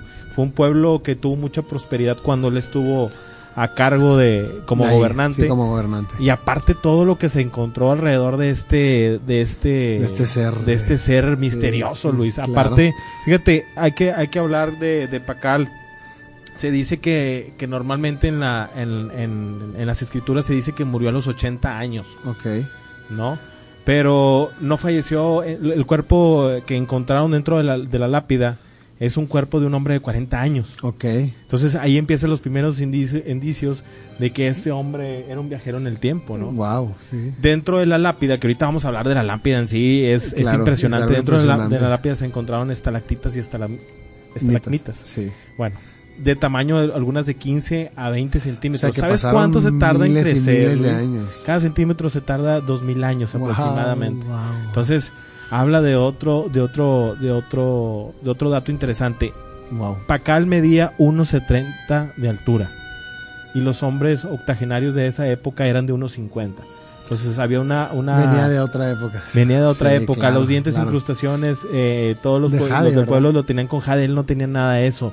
Pero sí hay que hablar que los mayas eran demasiado inteligentes, Luis. No, pues estudiaban la astronomía, güey. entonces- Conocían la astronomía, este hombre conocía todo, entonces hablamos de la inteligencia de los viajeros en el tiempo, de tener todo ese conocimiento, este hombre lo tenía. Sin Wow, duda era un viajero en el tiempo. ¿verdad? Y si hablamos de la lápida, De la lápida, lo que encontraron. que es una lápida, una lápida de casi dos toneladas de peso, aproximadamente no tengo aquí las Las medidas, las medidas, es ahorita algo las increíble, es buscamos. algo impresionante. La- mira, aquí está, la lápida mide 3.80 de largo por 2.20 de ancho y pesa 7 toneladas. Siete toneladas. Muestra Wow. al gobernante como el centro del universo. Ajá. Debajo tiene la- el inframundo y el medio el árbol de la vida. Este, eso es lo que se dice que, que se ha descifrado. Pero si tú pones la lápida junto a una nave espacial moderna, vas a encontrar miles de similitudes. Oye, que parece que Pacal está como sentado, ¿no? Como en una nave. Parece que está sentado, si te fijas en el rostro, parece que está conectado al oxígeno que necesitaría Sí. Pacal para viajar a mejor a esas, a esas distancias. Está sentado sobre una nave espacial que se dirige, que está subiendo. Este, Es algo increíble. Tiene Entonces era una- muchísimas entonces similitudes. entonces era un astronauta un astronauta que viajaba en el tiempo. que viajaba en el tiempo, ¿no? Sí. Un viajero. La teoría de los antiguos astronautas de estos cabrones. De Pacal, o sea, hablar de Sí, Pacal. y también podemos wow. hablar de muchos más viajeros. Este, Pacal es impresionante. Pacal Ya, es pero, impresionante. pero eso que dices de viajeros que, que cuentas de tiempos remotos, de, lo- de cuando inició la historia, pues tenemos a Jason y Eliseo, ¿verdad? Oye, Luis, eso, eso sí también está, muy bueno. ¿no? JJ Benítez. Sí, de JJ Benítez era El caballo de Troya. el caballo de Troya. El caballo que hay de varios Troya. que se le acercó a este viajero y le, le contó, contó todo una lo- historia. todas sus aventuras y él afirma que son 100% reales. Que fueron a conocer a, a Jesucristo. Hasta tiempos remotos Hasta a conocer tiempos a remotos. Jesucristo. Y están ahí en la Biblia. Y salen, en, salen las, en la las, en la Biblia y en, y en pinturas muy antiguas, Luis, representados. Y Eliseo. ¿Quiénes eran estos hombres? ¿Quiénes eran estos viajeros? Es que, ¿Por qué estaban viajando? ¿Qué conocimiento tenían, Luis? claro, ¿Qué hombre, nos aportaron? ¿Qué cambios hicieron en el tiempo? es algo increíble. Es ¿Qué que, alteraciones hicieron en el tiempo? es que hablar de, de viajeros en el tiempo es lo que te digo, Mario. Nunca terminaríamos. Eh, Hay grandes, grandes, grandes personajes que han viajado en el tiempo y grandes cosas que podríamos contar. No sé si recuerdes ese gran personaje, John Titor. John Titor. John Titor, este increíble eh, viajero que vino del 2036, que dice que era un soldado de Estados Unidos y que viajó a 1975 para recuperar una IBM. Otra vez de nuevo, va a una misión. Va a una misión. De, de, de 2036 viaja a 1975 porque había una misión, quiere recuperar un ordenador IBM 5100. ¿Por qué? Porque en el año 2038, él viene del 2036, pero dice que en el 2038 todas las computadoras van a tener un error que se llama el error de timeout. ¿Van a empezar a fallar o? Sí, porque tienen códigos de error y van a empezar a fallar. Todos se van a regresar a 1975. Entonces Y tiene que regresar error- él a ese 1975. error no hará que las máquinas se conviertan se conviertan Sí. en, en- dominantes En, en, en lo que más tememos, ¿no? En la peor pesadilla. la peor pesadilla del ser humano. Pues puede ser, pero Inevitable. es como un- el problema que, que íbamos a tener en el año 2000, ¿te acuerdas? El Y2K. Pero John ¿Y- y Titor... si un viajero lo cambió, Luis? ¿Y si es, a pasar? es que es lo que te digo. A lo mejor ya pudo haber pasado muchas cosas y ya cambiaron. Ya cambiaron, ya, O ya, sea, ya- ya que sí hay guardianes, hay guardianes en el tiempo que están arreglando esas líneas. Pues recuerda lo de la teoría de los 13, que dicen que hay 13 viajeros que llevan viajando en el tiempo a través de toda la historia. ¿Y qué hacen? Por, por ejemplo, eh, nosotros viajamos en el tiempo. Bueno, lo que hacemos, alteramos el tiempo. nosotros corregir- tratamos de no alterar el eventos, tiempo, cor- Luis. no, sí, exacto, corregir eventos como el proyecto Mariposa, ¿cómo se llama? La de Ashton Kutcher. Eh, Proyecto Mariposa, Proyecto ¿no? Mariposa, Algo así ¿no? se llamaba. Sí, sí, sí. Este que viajaba Ah, en el tiempo y Luis. movía todo. Viajaban Sí, en el sí, tiempo sí. y movían Podía todo y cambiar la- las Es que era decisiones líneas, que no- líneas- había líneas temporales. Pero hacía, hacía problemas, o sea... que también pasó en Los Simpsons, lo mismo, lo mismito. Sí. Que Homero viajó y, y que le dijo el abuelo, no Viajes. que si no, No no, muevas nada. nada. no toques nada. Sí. Si algún día llegas a viajar en el tiempo, no toques nada. La y, vi- sí, Homero mueve todo y regresa a estas líneas alternas increíbles que la mejor era cuando llovían rosquillas. Pero que se va porque dice que ¿qué son rosquillas? Y lo empiezan a llover rosquillas. Y se va, ¿no? Es eh, increíble los Simpsons que Matt Groening, como les contábamos en los capítulos pasados, ya saben. Ya, saben. de todo. Pero bueno, John Titor que viajó del 2036 a 1935 para re- 75 para recuperar una IBM 5100 porque decía que su abuelo paterno fue parte del equipo que ensambló la 5000 la 5100 la IBM, ¿no? Entonces, como decía que todos los sistemas tendrían un, un bug y la guerra destruyó muchas muchas cosas, él tenía que viajar a 1975, ¿no? Entonces, Y si la máquina lo mandó adrede para que pudiera arreglar y pudiera subsistir la máquina, como. Terminator, como Terminator. que también viene del futuro para para cuidar a John Connor. Ajá. Pero después, ¿por qué se vuelve, vuelve malo? No, hay uno que es malo, Ajá. que quiere matar a John Connor y este güey lo protege. Viajero en el Oye, tiempo. y, y mira, es que esta IBM 5100 dice un Titor que tenía la capacidad de emular sistemas mainframe, que eran estas súper, súper, súper computadoras enormes que procesaban cantidades increíbles de memoria, que, que procesaban millones y millones de cálculos en tiempo real, ¿no? Transacciones simples en tiempo, en tiempo, en tiempo real. En una computadora chiquita, en una computadora portátil. Es, no lo quise, es que tenía tenía cosas ocultas esa computadora. IB- IBM no quiso revelar ciertos datos, ¿no? Pero John Titor lo sabía. ¿Y por qué John Titor lo sabía? Porque su abuelo paterno trabajó en, en, en, la- en el Pero ten- tenía que hacerla IBM. desaparecer de la línea del tiempo. No, él, él- él venía por una computadora 5100. Ok, no la necesitaba Porque iba a necesitaba corregir, ok. necesitaban corregir eh, El problema que el- tenía. el error para que en el 2038 las computadoras no tuvieran este timeout, ¿no? Ok. Entonces, todo esto John Titor se dio porque en el 2001 en un blog, dice, él, él, él hizo muchas predicciones que no se hicieron muchas realidad, pero pues en realidad, como te decía ahorita, es muy difícil predecir el, el tiempo con, con los tantos cambios en, en los viajes en el tiempo, ¿no? Este... eh, él empezó a mostrar pruebas, empezó a mostrar pruebas de su máquina del tiempo, que era un Corvette de 1967, que después fue un camión en 1987. En mil- marzo de 1900, en marzo del 2001 desaparece John Titor, pero dejó muchísimas pruebas. Este, dejó ahí eh, las fotos de los contenedores magnéticos, del distribuidor de inyección de electronos, de las computadoras principales, de los relojes este, de cesio, que son relojes de gravedad. Dejó fotos de todo. John Titor, eso es lo increíble. Pero acuérdate que aparte de que compartió foto del, del manual y él decía que el modelo de Everett Wheeler era el correcto, él decía que había una interpretación de los universos múltiples o de los muchos mundos, de la interpretación de los muchos mundos. Entonces, él postulaba que cualquier resultado de una decisión cuántica realmente ocurre en un universo separado. Ok. ¿Ok? Entonces ahí entra lo de la paradoja del abuelo, que él decía que si él regresaba en el tiempo, la paradoja del abuelo dice esto, si tú regresas en el tiempo, ¿ok? Llegas a un, a un momento en el tiempo donde ves a tu abuelo y lo matas a tu abuelo, ¿qué va a pasar? Pues tu padre no va a nacer, tu papá no va a nacer. Y si tu papá no nace, tú no vas a nacer, Mario. Y si tú no naciste, ¿quién viajó en el tiempo? Ahí es donde se hace la paradoja del abuelo, que dice que no se puede, es una paradoja porque chocan. Ajá. Ajá. Entonces John Titor dice que no, que sí puedes matar a tu abuelo y se crea otra línea. Otra tangente. Se, sí, se empieza a bifurcar todo Ok. y se empiezan a hacer muchas líneas temporales. Así dice que así se viaja en el tiempo. Ok. Es la única manera a través de muchos mundos, Como nosotros lo hacemos. como nosotros lo hacemos. Sin alterar el tiempo. Nosotros, Claro. nosotros no- solamente somos viajeros. Estamos viendo nada más. Claro, entonces hay demasiadas teorías de esto de viajes en el tiempo. En realidad, este- tema pues lo tomamos por ustedes. Yo creo que aquí podemos dar por terminado esta, esto de viajes en el tiempo, a lo mejor regresemos en el pasado, en el futuro y tomemos otra parte, parte 2, parte Que, 3. que hay que decirle a, a este hombre, ¿cómo se llama? El que hizo la fiesta. Ah, A Stephen, Hawking. Stephen Hawking que No nos invitó a una fiesta. fiestas, pero- No pudimos ir a su fiesta, que tiene una fiesta activa ahí para viajeros en Pero el estamos tiempo. pendientes. Porque Que también tiene muchas teorías Stephen Hawking de, de Muy en el tiempo, sí. pero tiene una fiesta, sí cierto, nos invitó a su fiesta de viajeros en el tiempo, ir. entonces pues está activa, podemos ir en cualquier momento. Sí, Y- sí, sí. y para Hoy grabamos todos- el podcast, pero a lo mejor en el otro viaje llegamos. Para todos los que viajan en el tiempo, acuérdense que Stephen Hawking tiene una fiesta ahí activa para siempre. y todos los viajeros que nos están todos viendo pueden ir. están bienvenidos a la orden de la noche.